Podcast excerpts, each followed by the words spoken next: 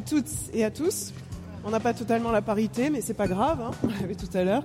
Donc, euh, pour cette table ronde sur l'économie circulaire à l'échelle des métropoles, on va s'intéresser donc spécifiquement aux actions des métropoles.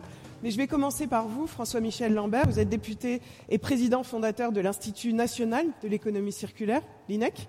Et euh, vous allez nous dire un petit peu, vous, vous avez une vision d'ensemble, vous gérez la plateforme euh, nationale sur l'économie circulaire. Comment vous avez l'impression que les métropoles se saisissent de, cette question de l'économie circulaire? Et puis, là je parle plutôt côté député, comment on peut les aider sur le plan législatif à lever des freins peut-être pour euh, développer encore plus d'actions? Merci, euh, merci Émilie. Euh, tout d'abord, merci à la métropole du Grand Paris pour sa mobilisation, cette troisième édition qui démontre que maintenant c'est un sujet de territoire. Et je tiens à le rappeler, avec le président euh, Xavier Lemoine, vice-président en charge de cette dynamique. C'est une dynamique économique. Euh, je sais que Xavier souvent le, rappelle. Nous ne sommes pas dans une, démarche défensive par rapport à des enjeux environnementaux. Il faut dépasser ce cadre. Il faut être dans une dynamique de création de richesses bénéfique également pour euh, évidemment les enjeux environnementaux, qui soient locaux, qui, sont, qui soient globaux. Et euh, aujourd'hui, euh, par diverses lois de décentralisation notamment, la question euh, de la mobilisation des territoires est, prégnante et même d'une opportunité. L'économie circulaire, elle, en soi, elle est inclusive au territoire. Elle est inclusive pourquoi? Parce qu'il faut apporter des réponses aux besoins de nos concitoyens, mais avec les ressources de cet espace et non en copier-coller de ce qui se fait par ailleurs. Donc il faut s'inspirer peut-être de ce qui se fait dans d'autres territoires, mais euh, euh, les réinterpréter à ce qu'apporte son propre territoire, notamment en disponibilité de ressources, qu'elles soient intrinsèques ou qu'elles soient liées à la consommation-production, mais aussi, et j'insiste particulièrement, sur le fait que euh, les citoyens sont attachés à leur territoire, ont leur propre culture, et que quand on est député des Bouches-du-Rhône de Provence comme moi, vous comprenez bien que je n'ai pas avec moi, et je suis très heureux d'être en Provence, les mêmes euh, euh, ressorts que des Alsaciens, des Bretons ou euh, des Lillois. Et donc il y a aussi ce dialogue des élus locaux, des élus du territoire avec, avec leurs concitoyens. Ça, c'est un élément majeur. Alors, il faut transformer le cadre dans lequel nous sommes. nous devons, et là je vais revenir sur un élément fondamental, la table ronde précédente montre des initiatives, mais euh, nous, euh, élus, et je m'adresse tout à la fois à Xavier, dont je connais son engagement, et plus qu'un engagement, une volonté très forte, ou euh, moi, élu national, c'est nous qui donnons le cadre dans lequel chaque acteur peut plus ou moins trouver des marges de manœuvre et aller dans la bonne dynamique. On s'appuie sur quatre leviers. Plus un, le levier de la fiscalité.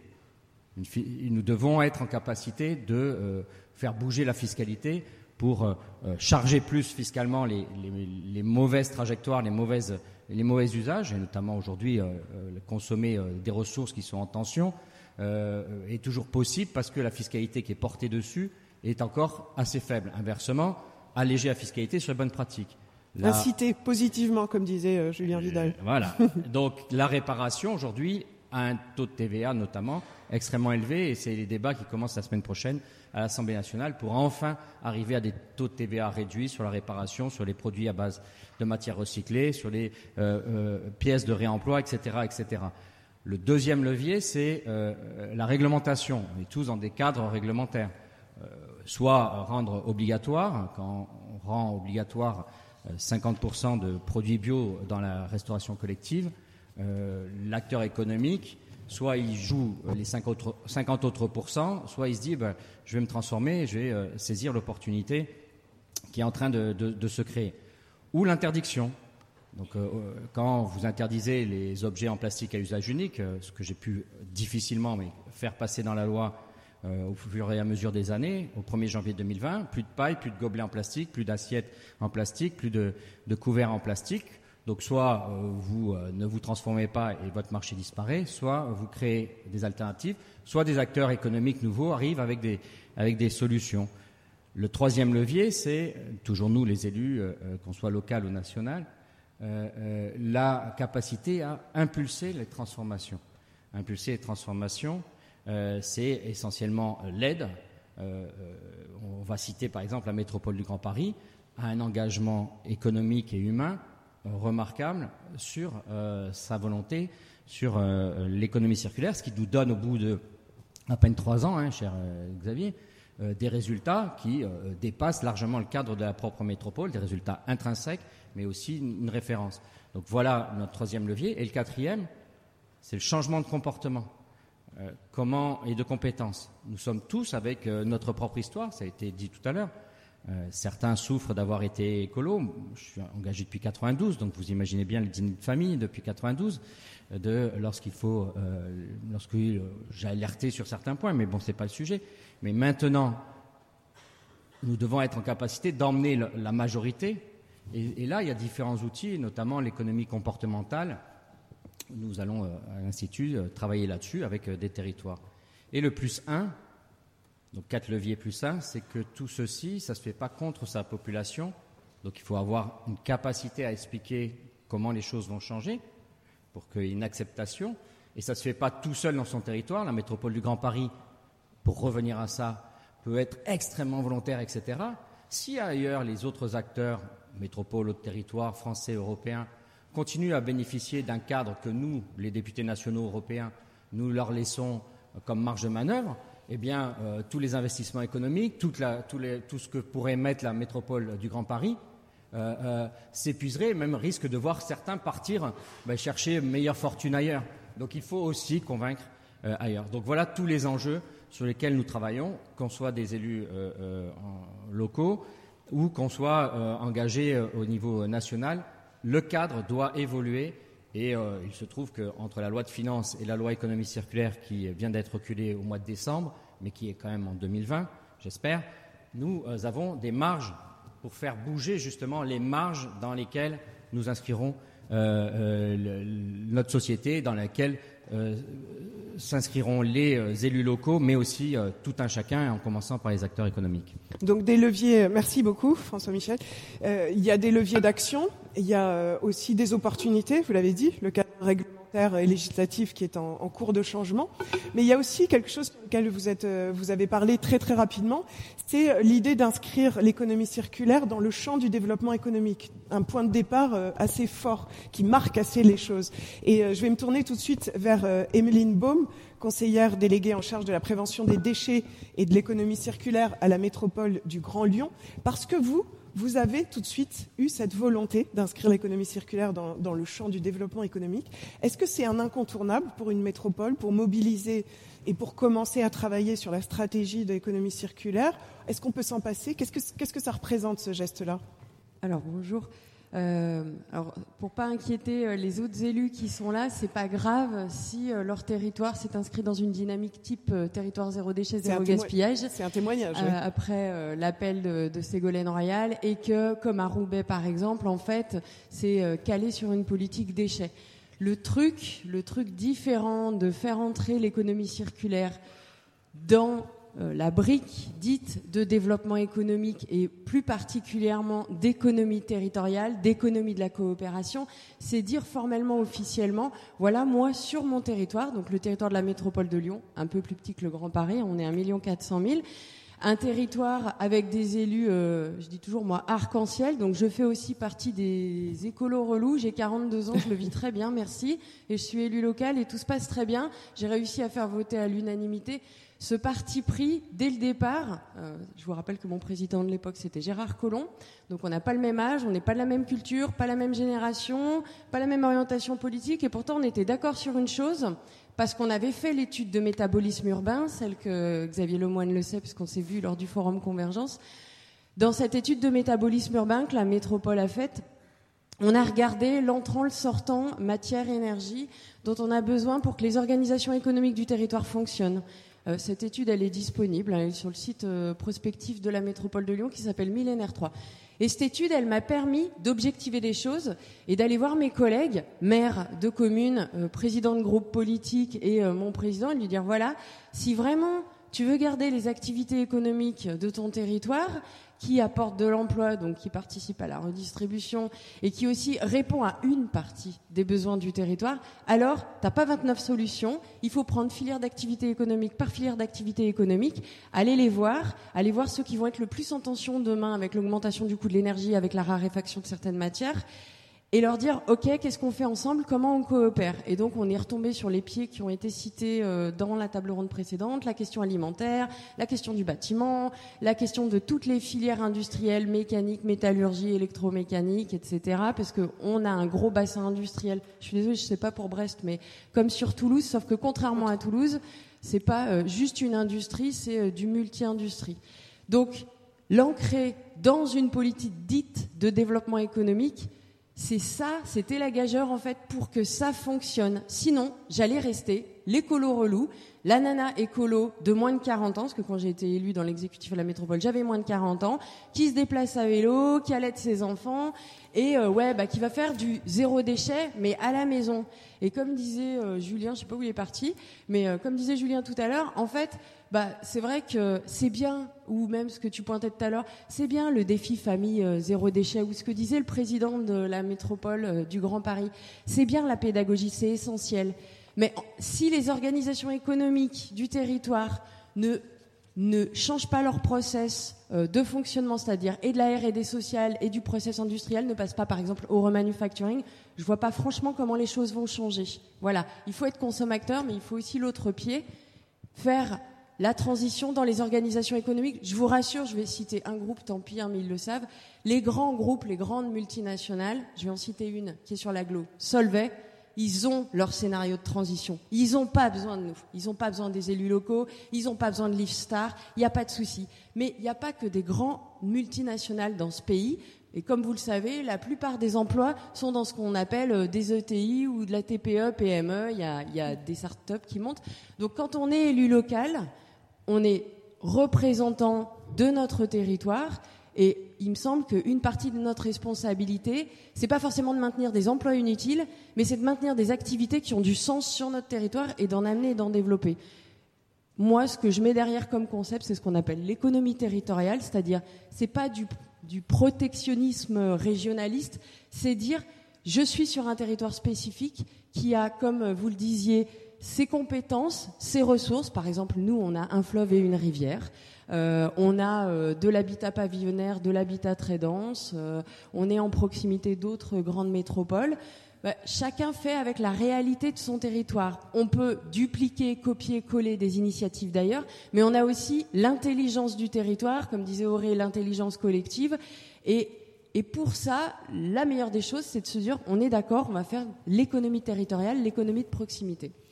Merci beaucoup. Alors je vois qu'il y a beaucoup d'écolos relous euh, qui changent, mais il y a quand même quelque chose, hein, les écolos relous anciens, ils gardent l'énergie hein, et la volonté d'impulser beaucoup d'actions, de bouger, de bouger les lignes. Hein. On le sent euh, aussi bien chez Julien que chez vous.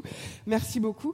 Avec cette spécificité donc euh, sur l'économique. Et vous avez parlé des territoires, des spécificités des territoires, euh, de, de, des différences. Alors on a Brest Métropole hein, avec euh, Renan Pichon, vous êtes vice-président euh, à Brest Métropole en charge du numérique, de l'économie sociale et solidaire et du développement durable. Vous avez le petit boîtier qui vous sert si vous voulez faire défiler avec la petite flèche verte au milieu, en haut là. donc un territoire différent comment on impulse aussi, comment on essaie de rassembler les communes autour de, de ce sujet-là, avec vos spécificités avec votre façon de faire alors, je, vais commencer par une confession puisque tout le monde le fait. Alors moi je sais pas si je suis relou. encore un écolo euh, relou. Moi je, ne sais pas si je suis relou, un écolo euh, énergique. Voilà j'ai euh, j'ai j'ai deux ans de plus que le rapport au club de Rome sur les limites de la croissance. Donc ce qui je, je, cite ça parce que c'est un élément. On a beaucoup utilisé le terme croissance ou développement économique. Euh, moi, je trouve que déjà, euh, ça prouve qu'on a peut-être conscience euh, qu'il y a urgence, mais que visiblement, on n'est pas pressé de changer certaines choses. parce que la croissance, enfin, en tout cas telle qu'on l'a construit, est une des causes du problème. Et quand on parle de développement économique, c'est la recherche de la croissance encore. Donc ça pose aussi un problème. Moi, je pense qu'il faudrait mieux parler, par exemple, d'activité économique. Parce que l'activité économique, ben, ça englobe euh, à la fois euh, le souhait de la maintenir, euh, de la voir se diversifier, s'approfondir, mais sans aller courir derrière une croissance qui serait, un bien en soi. Et juste pour, rebondir sur ce, sur ce mot-là, sur le mot économie, l'économie, c'est trois, enfin, trois facteurs. Hein, c'est des matières, de l'énergie et des hommes et des femmes. Euh, et c'est la combinaison de ces trois facteurs qui fait, euh, qui fait l'activité économique. Euh, quand on parle d'économie circulaire, en général, on regarde le premier facteur, la matière, donc les flux de, les flux de matière, ce qui est, ce qui est important, mais il ne faut, pas oublier, faut pas oublier les deux autres, parce que, bah, par exemple, on peut très bien avoir des économies de matière, mais qui sont très consommateurs d'énergie. Si on est dans une logique un, petit peu holistique, donc il faut ou qui pourrait euh, qu'on dirait avoir des actions euh, qui nuisent euh, aussi à la qualité de vie des hommes hein, et des femmes. Donc c'est quelque chose qu'il faut garder à l'esprit que quand on parle d'économie, il y a ce triptyque. Alors qu'est-ce qu'on peut faire quand on est élu local dans une, dans une ville comme Brest qui fait 140 000 habitants, qui est la, la ville-centre d'une métropole de 210 000 habitants, donc on est quand même un petit peu à un ordre de grandeur de moins que la métropole du Grand Paris ou du Grand Lyon. Euh, ben, on, travaille euh, beaucoup, euh, beaucoup avec les femmes et les hommes du territoire déjà parce que je pense que c'est la richesse première sur laquelle nous on peut travailler en tant qu'élus locaux. juste avant d'aborder des, actions qui s'inscrivent directement dans le champ de l'économie, bah par exemple à Brest on avait fait venir François-Marie Lambert en 2013, c'était mon prédécesseur Michel Briand qui, il avait sollicité pour venir présenter ce qu'était l'économie circulaire, ce qui est beaucoup de gens avaient découvert. François Michel, pardon. voilà. Euh, qui, euh, voilà. Enfin, beaucoup de monde avait découvert le terme économie circulaire à cette occasion-là à Brest. Donc, euh, c'est. mais par exemple, on, travaille là samedi, on commence un festival qui, est dans la ville, qui s'appelle Brest en commun, qui est un festival qui traite des communs les communs, c'est euh, des ressources matérielles ou immatérielles dont on gère collectivement à la fois euh, l'exploitation et la pérennité. Donc on est loin du champ de l'économie avec un grand E au sens où on l'entend, mais on est, on est dans des logiques qui sont des logiques justement qui ont permis la préservation et la prospérité de, territoires dans l'histoire. Donc je pense qu'il faut, il faut s'en rappeler. Et les travaux d'Hélène Ostrom prix de la Banque de Suède en mémoire euh, d'Alfred Nobel, euh, peuvent en témoigner. Donc euh, je vous invite à les, lire si, vous en avez le temps. voilà. Alors, plus, dans le champ qui nous intéresse, ben, on, cherche effectivement à s'appuyer sur, le tissu économique, sur les, acteurs du territoire pour les aider à engager des transitions dans l'écologie en général. Les transitions dans l'économie circulaire en particulier, euh, enfin, rentre dans le champ. Donc c'est pour ça qu'on a lancé cette année, euh, après un peu de réflexion, un, appel à projet permanent aux acteurs économiques. Alors acteurs économiques au sens large, hein, ça va de, de l'association à, euh, à l'entreprise, société anonyme classique, pour les aider soit à réaliser un changement d'échelle, ou un changement de, un changement d'objectif, un changement de focus dans leur activité, hein, découvrir un, nouveau champ d'activité. Donc on l'a appelé réussir les transitions dans l'économie. Alors pour l'instant c'est un peu tôt pour, euh, pour dire exactement, euh, euh pour c'est retombé parce qu'il est vraiment, euh, il, commence à peine. Donc c'est un appel à projet permanent, donc qui, où on, a on aura des sessions de de validation des projets tous les mois, de manière à pouvoir répondre aussi dans le temps euh, dans lequel travaillent les gens qui travaillent dans l'économie. C'est-à-dire qu'on n'est pas dans un appel à projet, euh, si vous êtes près le 15 septembre, euh, c'est bon, si c'est le 16 septembre, bah, c'est tant pis, on repassera l'année prochaine. Donc, et puis on n'est pas dans un appel à projet compétitif non plus. On essaye d'avoir un appel à projet ouvert.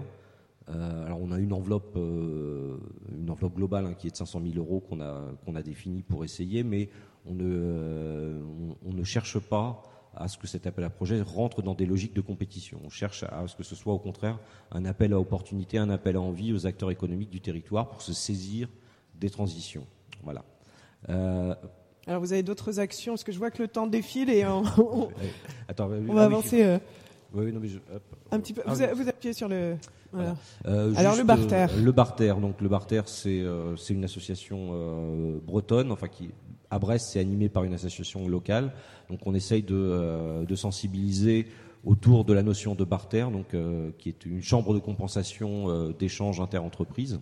Donc ça veut dire qu'on évite l'échange de trésorerie et on échange avec un barter, c'est ça? Voilà, c'est-à-dire qu'on peut faire des échanges économiques euh, qui sont euh, qui sont inscrits dans une chambre de compensation et euh, donc on, a, on évite les, les, les, sorties de trésorerie. Enfin, c'est le modèle du VIR en Suisse hein, qui a été euh, élaboré dans les années 30. De toute façon, c'est des, des, systèmes qui se développent essentiellement en temps de crise. Donc, je pense qu'on on, on pourrait avoir rapidement un terrain fertile. Euh, euh, voilà. Le autre élément aussi, quand on parle d'économie circulaire, alors là, on est euh, sur une spécificité brestoise, hein, puisque Brest, Brest est un grand port, hein, quand même, un grand port à la fois de construction, de réparation, de surveillance et d'entretien de, bah, de bateaux. Et, euh, et cette activité-là, en fait, euh, c'est une activité auquel on maintenant on pense très peu en Europe parce qu'aujourd'hui, euh, aujourd'hui les bateaux ils sont construits en Asie, ils passent leur temps sur les océans, on les voit à peine. Et quand ils quand ils ne sont plus utiles, ils disparaissent quelque part sur les côtes de l'Inde, de la Turquie ou du Pakistan, et où ils sont déconstruits dans des conditions abominables, à la fois pour les gens qui y travaillent et puis sur les conditions environnementales qu'on peut imaginer. Donc là, il y a une, volonté d'acteurs, euh, d'acteurs économiques brestois. Hein. là, c'est vraiment des, euh, des industriels brestois qui ont, euh, voulu initier une, filière de déconstruction navale euh, avec euh, pour le faire de manière propre et professionnelle. Oui, on, on, y reviendra un petit peu euh, par la suite parce qu'après on refera. Je, termine juste ma phrase. Un, un tour de table sur plutôt le, côté action, mais là je voulais qu'on reste un petit peu sur l'aspect stratégique. Voilà. Et là, non, mais là c'est important parce que ça, c'est des acteurs économiques qui se sont saisis eux-mêmes de cette question-là. Euh, sans, sans qu'il y ait une initiative publique derrière, et que derrière, après, ça pose la question de, bah, de l'utilisation des ressources, euh, des ressources portuaires, c'est-à-dire les formes de radou, les espaces portuaires, pour savoir euh, varier euh, les activités. Voilà. On reviendra tout à l'heure sur, cette question de la déconstruction dans le secteur naval. merci beaucoup, Renan, pour, pour ces explications. Je me tourne vers Xavier Lemoine. Alors là, on change aussi hein, de territoire et vous, alors vous rassemblez 131 communes. Pas simple j'imagine. Euh, vous êtes vice-président. On a déjà beaucoup parlé de vous, donc c'est pour ça que. Mais je je vous donne quand même votre titre, vice-président délégué à l'économie circulaire, à l'économie collaborative et à l'économie sociale et solidaire, donc à la métropole du Grand Paris. Comment on fait alors pour organiser cette réflexion quand on rassemble 131 communes? Comment on les mobilise? Comment on met en action, sachant que chacune, j'imagine, a ses spécificités et a ses priorités? Comment on fait Alors d'abord, on invite ses collègues pour copier sur eux, et c'est la raison pour laquelle ils sont là ce matin à Paris. Et on ouvre les discussions. Donc en fait, merci euh, d'avoir fait le déplacement jusqu'ici. J'ai eu la chance, euh, effectivement, euh, lors de, du forum Convergence, de faire la connaissance de, de vous-même. Euh, et puis il y a déjà eu un, un, un travail avec vos, vos, services. Et puis cet après-midi, on va voir peut-être à, à, ce que les métropoles puissent davantage partager leur, leur retour d'expérience. Acte 1 je voulais quand même remercier mes collègues. Acte 2, euh, certaines métropoles sont issues, euh, qui ont le nom de métropole, sont issues d'anciennes EPCI, euh, d'intercommunalités, et donc qui avaient déjà 10, 15, 20 ou 25 ans de vie commune et qui avaient déjà des politiques intégrées. Je, prends la, précision de donner ce, cela, puisque pour la métropole du Grand Paris, c'est une création ex nihilo sur un territoire qui connaissait très très peu l'intercommunalité, à deux ou trois exceptions près, et qui euh, tout d'un coup euh, s'est structuré en territoire de 400 000 habitants minimum, enfin environ, et puis euh, 7 millions et demi d'habitants pour ce qui concerne la métropole. Donc, euh, première chose, d'abord, euh, qu'est-ce que c'est que l'économie circulaire? On peut rapidement ra raconter ce que c'est. Euh, mais c'est une, pour moi une philosophie de vie, c'est une réinterprétation, une réinterrogation fondamentale de tous nos actes quotidiens, euh, économiques, euh, personnels, familiaux, etc. Sauf que si on reprenait nos journées d'il y a un an, deux ans, trois ans, on verrait le chemin phénoménal qui a été fait, et donc ce n'est pas une matière stable. donc première difficulté. Donc la métropole s'est affiliée à l'INEC, à Auré, à Circolab, à la Maison des Canaux, je pourrais en citer bien d'autres, qui sont des lieux où les choses se font, se réfléchissent, s'auto-fécondent parce que je dirais c'est un c'est un domaine évolutif et dès qu'il y a une idée, il y a une deuxième idée qui donne une troisième idée, etc. Donc c'est extrêmement ça donne le tournis. Et les politiques publiques, qui sont des politiques plutôt stables, à base réglementaire, législative, enfin assez rigides, ont. Bon. Donc, première chose, où les choses se passent-elles, où se réfléchissent-elles, où se pratiquent-elles? Premier point. Deuxième point, euh, si c'est pour juste cogiter euh, entre élus, euh, au regard du territoire et du périmètre que vous avez indiqué, c'est un peu difficile. Donc, un groupe de travail qui rassemble élus, associations, ONG, fédérations, entreprises privées, publiques, qui nous racontent leur quotidien et qui viennent nous montrer ce qu'ils font. Donc, on alterne des temps de formation pour partager une culture commune et des temps de visite pour se dire bah voilà c'est visible, c'est palpable, c'est faisable, euh, c'est accessible, c'est possible. Troisième euh, euh, étage, 131 communes. Les choses sont suffisamment complexes en économie circulaire puisque ça touche à tous les domaines, y compris les 40 métiers qu'une collectivité. Donc on veut un référent technique et un référent politique dans chacune des communes, dans chacun des territoires. Là aussi, le but, c'est de partager le plus rapidement possible une culture commune et que ceux qui sont très en avance, je peux citer Pleine Commune, Est Ensemble, GPSO, qui en matière d'économie circulaire ont de très très belles réalisations, eh bien, puissent rapidement dire à leurs collègues c'est faisable et quand vous aurez réglé tout au, problème de transfert de compétences, vous pourrez véritablement euh, vous euh, accrocher sur l'économie circulaire. Ça vaut le coup. Je prends un exemple derrière. Concrètement, nous avons euh, sur euh, l'est de la Seine-Saint-Denis des euh, territoires qui ont réussi, dans le cadre de tous leurs projets d'aménagement, à mettre des plateformes de réemploi des matériaux de déconstruction. Ils sont à l'étroit dans leur échelle administrative. C'est désormais le rôle de la métropole, avec le législateur qui s'en préoccupe, tant mieux, comme ça il y a synergie, euh, je dirais, d'intérêts et d'aides et euh, législatives, financières, fiscales, etc., à ce que l'on puisse, sur la métropole, dérouler euh, cette, ce réseau de plateformes d'économie circulaire pour des gens qui n'ont pas toute cette antériorité de vie commune et qui vont pouvoir très rapidement rattraper. Donc et puis ça permet aussi de détecter euh, toutes les bonnes pratiques qui se font localement, qui s'appellent l'économie circulaire ou qui ne s'appellent pas économie circulaire, mais qui procèdent de cet esprit.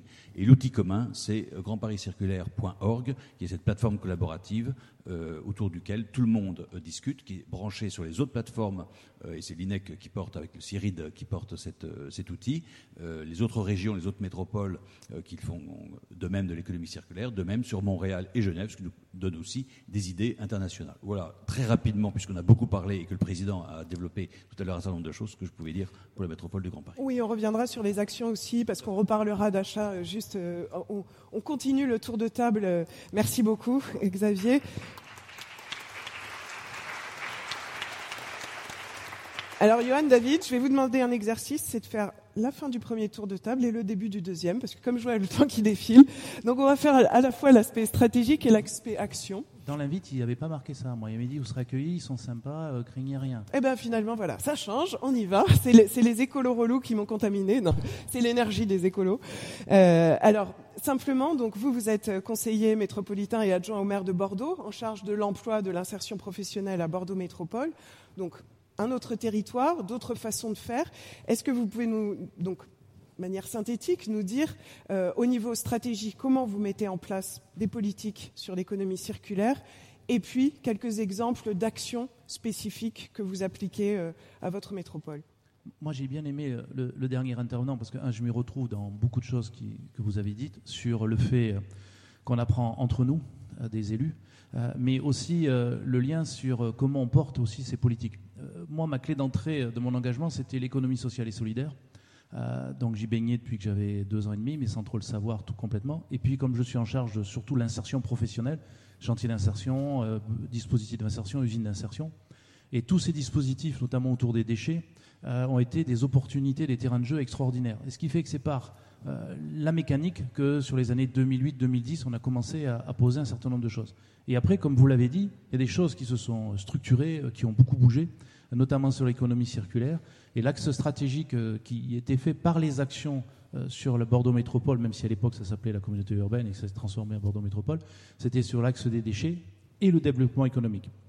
Dans la première table ronde, les gens parlaient des silos. Donc nous, on a décidé d'être dans plusieurs silos. Vous êtes transversal, une vision transversale. On n'est pas parfait. Non, non, il faut arrêter de se dire que sous prétexte qu'on a les politiques géniales, on est super. Euh, on s'est dit que là, on avait deux lieux où on pouvait toucher un certain nombre de choses. Et la force, et je crois que ça a été dit un peu par tout le monde, mais notamment sur Brest, c'est nos acteurs de territoire. Alors moi, je les appelle les fous furieux. C'est les gens qui viennent avec des projets improbables, où on rêverait euh, qu'ils réalisent la moitié de ce qu'ils veulent faire, qui ne nous demandent pas grand-chose et qui en plus ont le toupet d'y arriver. Et donc, euh, ça a créé des ressourceries, ça a créé des choses qui sont partout ailleurs. Et ce qu'on a fait, les acteurs, les services, les élus, c'est que dès qu'il y en a un qui fait quelque chose, hop, Brest c'est sympa, hop, le petit territoire à côté, et à l'inverse, on les accueille. Et généralement, quand on vient, c'est pas juste pour raconter ce qu'on fait, c'est aussi pour copier ce qui est fait. Je suis pas dans le copier-coller, ça a bien été expliqué. Moi, je suis assez fan. On adapte. On s'enrichit euh, des choses et même des échecs. Moi, j'aime bien m'enrichir de l'échec parce que c'est pas parce que quelqu'un a échoué qu'on peut pas notamment reproduire la même chose. Et à contrario, si je me suis planté, je peux aussi le dire aux copains qu'ils fassent pas la même chose. Et on progresse. Et donc, nous, c'est des concepts autour de agir autrement, consommer autrement, se comporter autrement. Parce que ça a été dit aussi, euh, et j'ai bien aimé l'intervention de Julien, parce que ça me fait du bien. Moi, je suis pas un écolo relou, donc ça m'allait très bien. Il l'est plus, hein. Non, non, il l'a dit. C'est pas ça. C'est l'affrontement permanent entre est-ce que tu fais assez ou pas. La difficulté, c'est qu'il y a pas dans mon secteur, on n'est pas nombreux d'élus à bouger sur ces sujets-là, et quand on vient nous dire qu'on fait pas assez, on a plutôt tendance à dire mais aide-nous. Et moi, je trouve que c'est plus positif quand on amène du positif sur des sujets qui sont extrêmement anxiogènes, extrêmement compliqués, dont beaucoup de gens ne sont même pas complètement responsables même de ce qui se passe. Et si je veux consommer autrement, quelle boutique j'ai autour de moi? Quelle est ma surface financière pour aller acheter euh, Enercop, c'est sympa, mais mon prix d'électricité, c'est pas tout à fait le même, etc.. Donc, c'est comment on accompagne et comment on fédère le grand public. Et nous, l'axe stratégique, c'est montrer l'exemple, développer et encourager avec des acteurs qu'on essaye de soutenir, et quelles que, soient les, les logiques et la structuration. Et le législateur a par contre un rôle important, c'est qu'il peut permettre d'aller beaucoup plus loin sur les marchés publics, les DSP, encourager des dispositifs et les consolider. Et à nous, localement, d'être euh, tout le temps imaginatifs, euh, réactifs et construire des opérations. Voilà rapidement ce que je pouvais dire. J'espère Et répondre à la question. alors, si on enchaîne juste sur les actions, pour, pour, euh, là, on, on attaque un peu le deuxième tour de table qui est plus axé sur les programmes et les actions que vous mettez en place.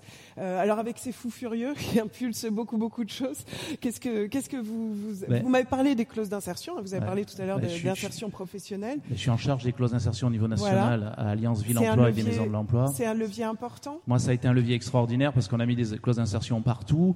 Donc, j'avais la chance, c'est que j'avais un maire, Alain Juppé, qui était à l'origine des clauses d'insertion à l'époque, il était Premier ministre et qui avait un peu de cohérence dans ses engagements.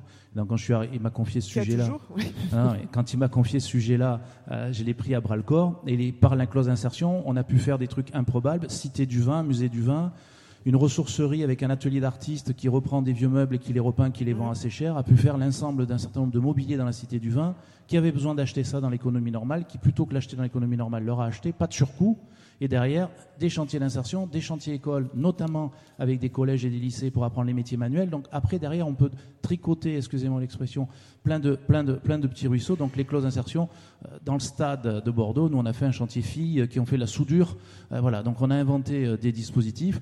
On a installé une usine de recyclage dans le, dans le tissu et je suis très très heureux enfin que la mode sort un peu de son côté parce que c'est un pollueur extraordinaire qui détruit les vu, hein, conditions il y a de des travail changements, des mais, mais, mais qui ne voulait pas le dire, on parlait d'autres choses, mais c'est aussi bien à un moment de dire qu'on peut faire les- ces choses-là, avec ouverture de boutiques, des vendeuses en insertion qui après vont pouvoir avoir un boulot normal parce que c'est un secteur qui recrute.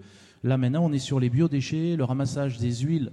Alors ça, ça marche pas très bien, mais euh, des huiles de cuisine dans la restauration, c'est-à-dire on a le dispositif, le petit camion qui passe, mais économiquement, ça, c'est pas rentable.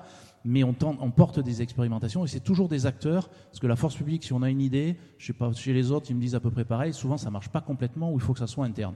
Et là, c'est un peu externe et donc il vaut mieux euh, avoir des acteurs. Il y en a une structure qui s'appelle ATIS qui nous porte de la création d'entreprises pour la création dans l'innovation sociale. C'est un dispositif État, métropole et région. Et plateforme, une plateforme euh, interchantier aussi. Il y a Alors, on a- aussi euh, Oui, on a ces questions-là dans le dans on a du- dans de, le de BTP. la rénovation urbaine et on a un EPR Atlantique autour de la gare et euh, les acteurs, donc là c'est les législateurs qui ont obligé euh, pour le, le- le recyclage, enfin le tri des- des- de ce qu'on démonte des maisons, donc on a créé une plateforme Noé. Le législateur relou, alors c'est ça? Moi j'ai jamais dit que le législateur était relou. hein. Des fois, euh, vous savez, il faut jamais oublier que les élus qui sont en place l'étaient pas avant, que les prochains ne le sont pas toujours. Et quand ils montent à Paris, on a tendance à dire qu'ils sont complètement tarés. Je pense que l'exercice est compliqué. Donc moi je suis modeste, je suis dans mon coin tranquille, j'essaye de faire mon job. Et si j'y arrive, c'est déjà pas mal. Simplement, c'est que le législateur a obligé, ça. Donc, les professionnels du bâtiment, plutôt que d'arriver avec des poids lourds en plein centre-ville de Bordeaux mmh. pour démonter des tours, des choses comme ça, ont créé une plateforme euh, sur place, donc respectueuse de l'environnement, avec des, process de tri de, déchets, euh, du bâtiment extrêmement forts. On y a mis des chantiers d'insertion, on y a mis une structure de formation, une agence d'intérim pour justement créer le lien avec les gens du quartier et ces dispositifs. Et c'est aussi un lieu de pédagogie pour les petites entreprises, notamment comment moi je vais pouvoir apprendre à pas jeter mes déchets. Alors il y a eu un sujet euh, assez dramatique il y a peu de temps, mais on avait le même problème partout. C'est bon, je démonte un peu dans, une résidence, où est-ce que je vais me débarrasser et comment je m'en débarrasse, sans forcément être sur des taxes parce que sur les petites boîtes, c'est ce qui leur fait peur. Et donc ce dispositif existe à côté de la gare de Bordeaux et marche très bien, ça s'appelle Plateforme Noé. C'est FH qui est un peu à la manœuvre parce que c'est un peu dans leur gène, mais derrière on leur a imposé deux, trois petits trucs parce qu'on aime beaucoup FH, mais on pensait qu'ils pouvaient aller plus loin, donc on a rajouté euh, notamment sur tout ce qui est insertion et, formation. Donc on remet un petit peu les grands groupes euh, au pas euh, avec cette plateforme Noé de temps en temps, moi les grands groupes, c'est pas mes copains, de temps en temps, mais de temps en temps ça l'est. D'accord, merci beaucoup pour, pour ces explications et ces données. Alors je continue mon tour de table sur les actions et je reviens euh, vers vous, Renan. Alors tout à l'heure, je vous ai un petit peu euh, écourté là sur la, déconstruction dans le secteur naval. Est-ce que vous pouvez nous rapidement, hein, puisque là on, essaie de, de, voir un petit peu sur le temps, euh, comment, comment on réfléchit à cette problématique de la déconstruction dans le secteur naval Et puis, vous m'avez parlé de réemploi, de Fab Lab, il y a d'autres actions que vous lancez sur Brest Métropole. Rapidement, si vous pouvez nous, en citer quelques-unes. Non, mais le, enfin, juste euh, peut-être pour revenir, le, la, question de la déconstruction navale, c'est une, euh, une vraie question parce que c'est, comme je vous dis, hein, ça a été saisi par des acteurs économiques et, euh, sociaux du territoire, hein, des syndicats aussi, et c'est c'est quelque chose qui qui correspond à, pour moi un vrai besoin qui aujourd'hui n'est pas du tout du tout pris en compte parce que aujourd'hui la, la, question les questions maritimes en France notamment euh, sont euh, des questions qui sont totalement absentes de l'esprit des, décideurs, ou enfin en tout cas qui sont euh, très peu présentes. Mais bien qu'on soit dans la maison des océans, les, océans ils sont très loin de Paris. Et, ils sont très loin de, donc des gens qui, qui décident à Paris.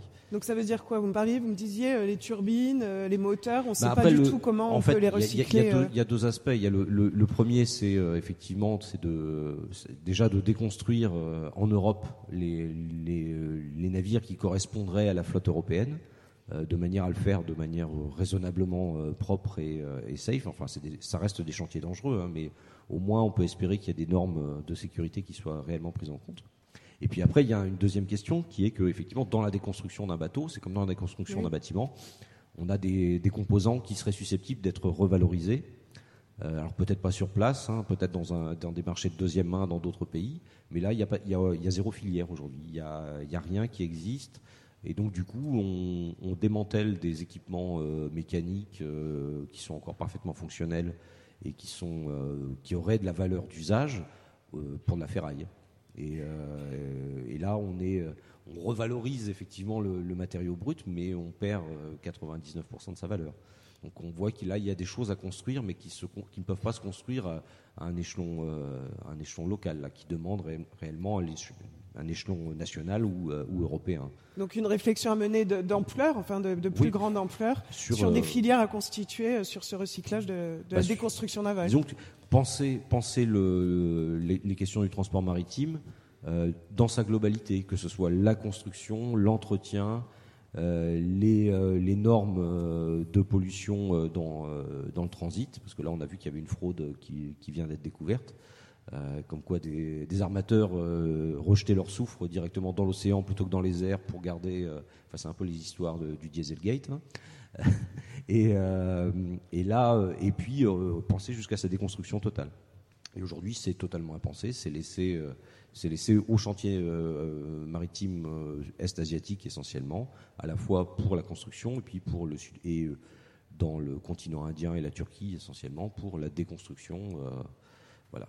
Donc, mais alors si on reste sur des choses qui sont sur lesquelles on a plus de oui alors j'allais dire il faut peut-être expliquer là euh, les, illustrations. Donc là on est plus sur du jardin partagé sur des actions aussi de ce type pour euh, j'imagine solliciter aussi les citoyens et bah, euh, donner une impulsion sur Brest on a on a un travail qui remonte à une vingtaine d'années maintenant autour des jardins partagés. On en a 200 sur la ville à peu près.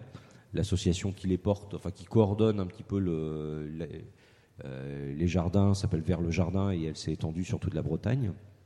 Et je dirais, dans la dynamique autour de ces jardins partagés, ben, il y a eu aussi des, soucis de s'équiper pour, bah, pour faire des conserves, pour faire des choses comme ça, en, atelier entre, entre habitants et entre jardiniers.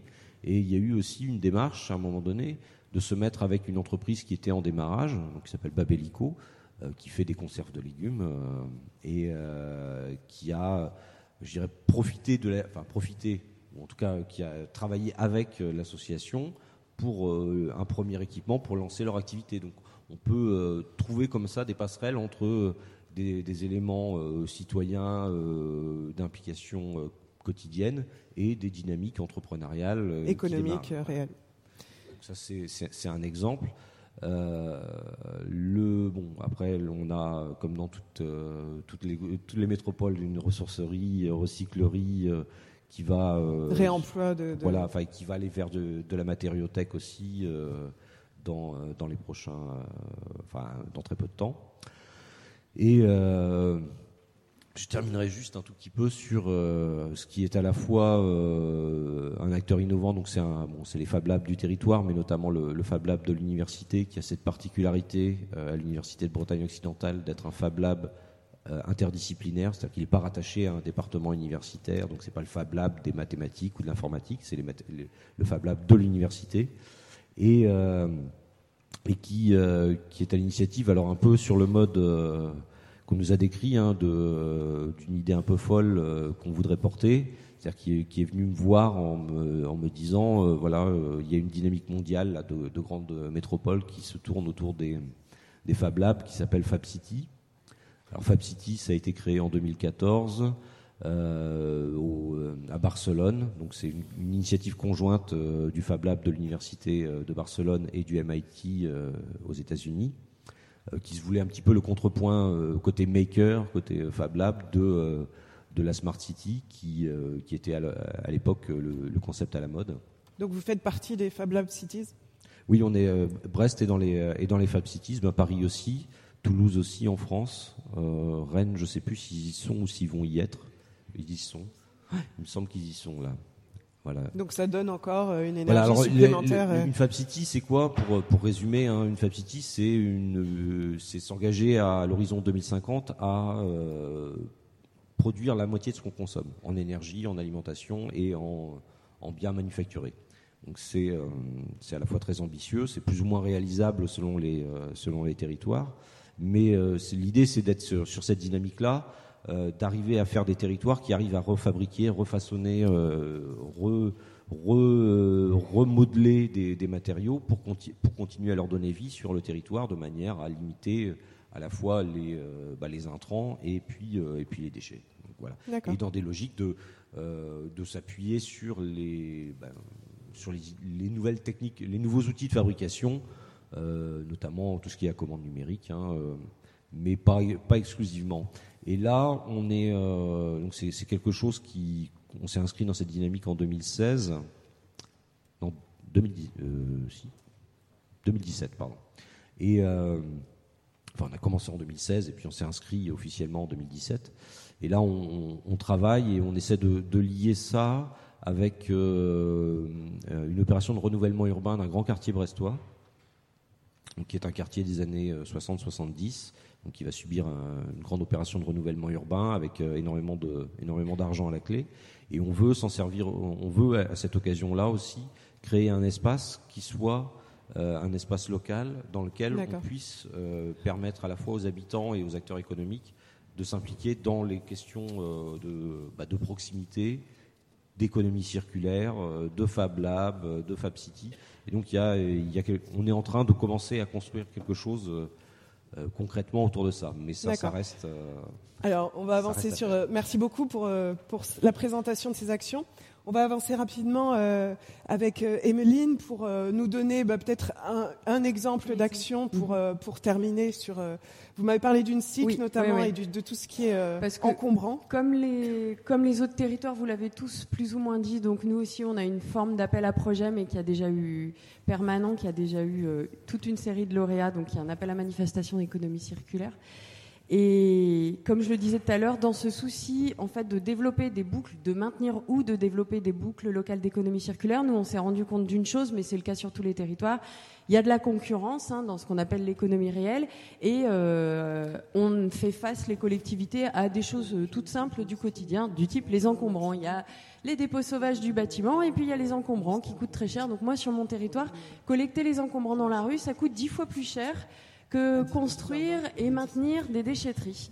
Donc quand on a ce problème-là, quand les bailleurs sociaux ont ce problème-là, même si ça fait euh, fonctionner de nombreuses structures de l'économie sociale et solidaire, et en tout particulier des ACI, on se dit, voilà, collectivement, comment on peut faire pour à d'abord essayer de collecter un peu moins cher, peut-être faire du tri en pied d'immeuble. Pourquoi? Pas pour culpabiliser les gens, pas pour les embêter, mais pour envoyer dans les bonnes filières de recyclage matière et pas incinération ces encombrants. Pourquoi? Parce qu'en tout cas sur mon territoire, les encombrants, ils allaient tous dans la benne dite à encombrants, avant que Écomobilier entre autres soit créé, et tout ça, ça partait en enfouissement. Moi sur mon territoire, j'ai une difficulté, on ne peut pas créer de nouveaux centres d'enfouissement. Donc à partir de là, il y a de l'agilité, de l'intelligence collective, de l'audace, on le dit comme on veut, qui arrive. Et puis il y a une loi ESS euh, en 2014 qui a permis la création d'un machin. J'invite tous les élus à se pencher sur le sujet, mais ils vont tous le faire, je pense. C'est euh, la création de SIC, c'est-à-dire pour faire très simple, hein, une société, une entreprise collective où on coopère, on ne se dénature pas chacun. Donc nous, on a eu l'opportunité, je dis bien nous, donc Veolia, un gros groupe, avec euh, des euh, TPE locales, avec toutes les organisations de l'ESS, euh, dont toutes les régies de quartier du territoire, avec Envie, que vous connaissez tous, hein, qui est un gros de l'insertion qui, de mon point de vue, met beaucoup de R&D social pour débloquer ce genre de sujet sur les territoires. On s'est tous mis autour de la table, ça a pris 24 mois, hein, ça se fait pas en deux jours, désolé. Euh, pour créer cette SIC, donc la métropole de Lyon a pris des parts et soutient financièrement l'activité au nom des tonnages, c'est pratico-pratique, hein, qui sont détournés des déchetteries. Et qu'est-ce qu'on fait? De façon pratico-pratique, cette SIC, euh, c'est une plateforme où arrivent tous les encombrants du territoire où on effectue un tri et un surtri pour faire repartir soit dans des filières, comme je le disais tout à l'heure, matière, soit pour faire de la réparation, du réemploi et de la revente. C'est un objet concret qui s'appelle Iloé, qui tourne depuis le 1er mai, donc c'est assez récent. Euh, les tonnages sont assez impressionnants. On en est à chercher un deuxième foncier parce que forcément géographiquement, on a le souci. On a aussi une zone à faible émission et donc on a le souci de ne pas faire tourner des camions, même s'ils sont électriques ou euh, GNV. Je donne cet exemple-là parce que pour moi, ça réunit vraiment euh, le besoin d'agilité qu'on peut faire à l'échelle du territoire, que ne peut pas faire, que ne peut pas poser dans une loi le législateur. Le législateur, par contre, et je suis super contente, c'est pour ça que je le souligne, donc il va mettre en place la TVA circulaire, et ça c'est super. Ça nous aidera, et je boucle juste, sur la commande publique. Ça nous aidera sur la commande publique. Euh, et pour donner un exemple aussi d'agilité et d'innovation, comme l'a dit Xavier Lemoine, la métropole de Lyon, comme beaucoup de métropoles, est accompagnée par le CIRID et par l'ADEME sur les questions d'économie de la fonctionnalité que citait, je crois, Auré tout à l'heure. Et comme la ville de Grenoble, on vient de publier deux marchés publics en économie de la fonctionnalité. Donc il faut de l'agilité et de l'audace et de la culturation pour éviter les silos et que, entre autres, les acheteurs publics restent pas dans leurs silos. Je sais que ça va, ça, va faire l'objet d'un propos tout à l'heure, mais c'était important de le dire que quand on est élu, comme vous disiez, on est modeste, on sait pas tout, on a des super agents avec nous qui ne savent pas tout non plus, et il y a des gens à l'extérieur type euh, type euh, l'Institut de l'économie circulaire, type le CIRID et l'ADEME, qui sont des pôles ressources et qu'il ne faut pas hésiter à aller chercher ou aurait, mais à aller chercher pour nous acculturer en fait à d'autres mondes de l'économie de la fonctionnalité. C'est chouette d'en parler, mais c'est bien aussi d'accompagner les organisations de notre territoire pour ça. Merci beaucoup, merci pour cette énergie. on a besoin encore d'énergie beaucoup parce qu'il va falloir il va falloir en cinq minutes, hein. moi je vous laisse faire là, les deux. en cinq minutes, il faut qu'on conclue parce qu'on va passer à, l'intervention suivante. Il y a un petit changement de programme. On va avoir un premier pitch euh, euh, avec Jean-Michel Genestier qui va venir dans cinq minutes. Donc il va falloir qu'on conclue cette table ronde. Mais je voulais demander à Xavier Lemoine rapidement euh, de nous relister un petit peu les actions de la métropole du Grand Paris. Et puis on demandera rapidement à, François-Michel Lambert de conclure la table ronde. Alors, on a fait une première visite à Bordeaux, euh, plateforme Noé. J'ai un souvenir ému. Alors, pour la petite histoire, on m'avait euh, donné tous les tonnages que vous traitiez. Et quand le, minibus s'est garé, je me suis dit, bah, c'est le parking. Et puis, le truc, il doit être euh, plus loin. Et non, c'était le petit terrain, très propre, très mignon, et c'est fabuleux. J'ai compris qu'il fallait bientôt organiser un voyage sur Lyon, donc voilà. C'est parfait. Alors, la plateforme collaborative, je vous en ai parlé, j'en parle plus. Le réseau des plateformes d'économie circulaire, je l'ai évoqué, je n'en reparle pas. Les achats, peut-être Oui, j'arrive. L'étude de, je vais aller très vite. Hein. L'étude de métabolisme urbain adossée à une chaire internationale pour objectiver, hiérarchiser, agir avec la détection des acteurs et des lieux, j'en parle pas. On en a parlé un petit peu. Et puis finalement, euh, la publicité pour euh, la métropole du Grand Paris, c'est l'économie circulaire à tous les étages. Et donc, puisque vous êtes là cet après-midi, vous verrez que effectivement, dans l'ensemble des euh, compétences de la métropole, et Jean-Michel va l'illustrer dans quelques instants, eh bien, on y glisse, on y insère, euh, on, prend l'économie circulaire et on la glisse partout. C'est comme le sucre dans le café, ça se voit plus, mais ça donne un meilleur goût à l'ensemble. Voilà. Merci beaucoup. Merci pour l'esprit de synthèse. Et je vais demander alors rapidement à François-Michel Lambert euh, de conclure. Est-ce que, bah, la législation en œuvre, elle, va suffisamment loin? Comment on peut aider ces collectivités? Parce qu'on voit qu'il y a beaucoup d'énergie, beaucoup de volonté politique et puis beaucoup d'actions qui sont mises en œuvre. Comment vous pouvez les, aider en tant qu'institut et puis en tant que législateur La législation, elle ne va pas suffisamment loin. J'ai bien expliqué tout à l'heure que euh, fiscalité, réglementation notamment, mais aussi euh, fléchage des moyens euh, économiques de, l'État ou délégation de moyens supplémentaires aux collectivités pour qu'elles en aient elles-mêmes la capacité de, faire leur propre choix d'orientation. Tout ce qui est formation, information. Voilà, ce sont des éléments que nous nous portons en termes d'amendement au sein de l'Institut national d'économie circulaire. Nous faisons un lobby euh, auprès euh, des sénateurs, et Madame la sénatrice notamment en a relayé quelques-uns, bientôt à l'Assemblée nationale, comptez sur moi, euh, pour essayer d'emporter tout ceci, la nouvelle TVA, nouvelle réglementation.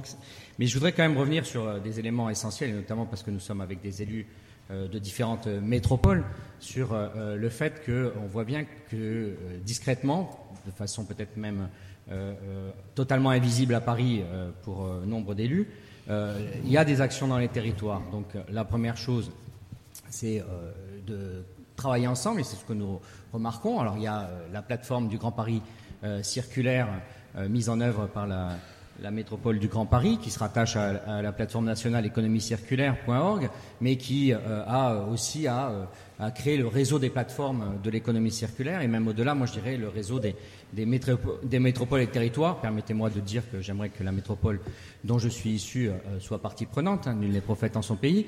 Euh, la, euh, la, la, question fondamentale quand même que nous avons devant nous, et j'ai oublié de le dire en préambule tout à l'heure, qui est d'ailleurs traduite dans la loi, puisque vous me parliez, Émilie, de la loi, c'est que nous devons faire beaucoup mieux avec moins de ressources. Et ça, ça va nécessiter euh, d'aller encore beaucoup plus loin. Là, euh, on mm. est dans une phase, et je ne sais qui a, dit euh, on avance très vite, mais il va falloir encore accélérer. Beaucoup mieux avec, avec moins. Dans la loi de 2015, l'amendement à l'article 74 de la loi transition énergétique pour une croissance verte définit que nous devons en 2030, par rapport à 2010, consommer autant de ressources, pas une tonne de plus. Sauf que nous aurons eu 30% de croissance économique et nous, aurons eu 7, et nous serons 7 millions d'habitants de plus. Donc on voit bien, et nos territoires en premier lieu, doivent, euh, et, les métropoles en premier lieu, qui accueillent euh, euh, la, principale consommation de ressources et les citoyens, doivent se repenser. Donc elles doivent se repenser, et j'en finirai sur des nouveaux modèles sur lesquels nous devons travailler. Nous travaillons sur une nouvelle forme de comptabilité, comptabilité intégrée, nous travaillons sur euh, le numérique, la logistique, ça a été très bien présenté par Emmanuel Mush et Jean-Michel Genestier va en parler tout à l'heure. La révolution des data, c'est la révolution logistique. Comment nous pouvons euh, aller de l'avant sur une nouvelle forme de comptabilité, la comptabilité morale, l'économie comportementale. Et pour cela, il nous faut des territoires d'expérimentation. Et c'est en ce sens que euh, si les métropoles, et là je lance un appel, se mettaient dans une forme de réseau permanent à mhm. partir peut-être de plateformes ou d'autres moyens, il y aurait euh, euh, une capacité à aller encore plus vite dans euh, ces travaux que font l'Institut, mais aussi des retours vers les parlementaires pour que le cadre change, vers le gouvernement, il est quand même là, il existe le gouvernement, pour que le cadre change et que on puisse aller de l'avant. Donc moi j'appelle à la mise en œuvre de ce réseau des, des métropoles, peut-être dans un premier lieu, à travers les plateformes que vous portez les uns et les autres et sous d'autres formes à venir. En tout cas, je serai partie prenante si vous le souhaitez. Merci. Merci beaucoup, Saint-Michel. L'appel sur le réseau des métropoles, euh, l'appel sur le réseau des métropoles est, lancé, et bien entendu. Merci beaucoup à vous tous, euh, Johan, Ronan, Emeline, Xavier et François Michel pour euh, ces, euh, ces, informations et cette, ces impulsions, ces énergies, on va dire. Merci beaucoup. On va passer. Alors, Petit changement. Alors, on va passer. Alors, pendant que les photos sont prises, je vous explique un petit peu ce qui va se passer. Donc, Jean-Michel Genestier va commencer à, nous parler de la logistique urbaine. On va démarrer un petit peu le programme de cet après-midi. On va le démarrer rapidement avec la, la stratégie politique, en fait, euh, de la métropole du Grand Paris sur cette question de la logistique. Et dans l'après-midi, on y reviendra avec euh, également la mise en œuvre opérationnelle de ces actions. Euh, et puis on aura à chaque fois des experts on va, euh, on va voir plusieurs thématiques, hein, euh, l'aménagement, la rénovation énergétique des bâtiments, les achats circulaires dont on a beaucoup parlé. Mais ça, ça viendra dans l'après-midi. J'invite tout de suite Jean-Michel Genestier à venir me rejoindre, puisque pour des raisons d'agenda, on doit faire vite. Je vous donne le micro. Merci. Bonjour à toutes et à tous. Alors, Jean-Michel Genestier, vous êtes euh, conseiller métropolitain, membre de la commission développement économique à la métropole du Grand Paris. Euh, comme je disais tout à l'heure, cet après-midi, euh, d'autres interlocuteurs de services de la métropole euh, du Grand Paris expliqueront la mise en œuvre. Mais là, ça nous paraissait important de saisir un, moment disponible là pour que vous nous expliquiez cette problématique de la logistique urbaine, parce que ça paraît assez problématique, pas facile d'accès. Qu'est-ce que ça représente comme enjeu dans la métropole du Grand Paris et comment on peut y accéder en intégrant des principes d'économie circulaire Parce que j'imagine qu'il y a beaucoup de marchandises qui passent, il y a beaucoup de CO2 dégagés. Comment on fait pour diminuer ça et pour intégrer ça dans la logistique urbaine? Oui, c'est vrai que c'est un sujet extrêmement important et qui a un impact sur l'environnement. Euh, J'aurais évidemment euh, rappelé que euh, sans la logistique, on ne pourrait pas consommer. Et évidemment, l'ensemble des euh, habitants de la métropole sont des consommateurs et doivent être euh, des acteurs. Alors consommer bio, consommer plus vert, c'est probablement un élément très important. Et dans l'un des maillons importants de cette consommation, c'est la logistique. Quand on dit logistique urbaine, c'est le fait de pouvoir transporter des marchandises de consommation qui sont souvent des biens finis vers le consomme-acteur, le consommateur, euh, qui est euh, eh bien, sur la zone métropolitaine. Donc, euh, évidemment, 200 millions de tonnes qui sont transportés euh, de façon très régulière, un nombre de flux considérable et euh, de façon désordonnée dans la métropole et sur l'île de France. Voilà, parce qu'on a un développement évidemment du e-commerce, puisque euh, avec les commerçants ça se passe plutôt bien, mais tout ça n'est pas encore organisé et c'est la raison pour laquelle Patrick Ollier et d'autres acteurs ont souhaité mettre en place un pacte pour la logistique urbaine de la métropole du Grand Paris. je pense que c'est une première à ce niveau-là pour 7 millions d'habitants.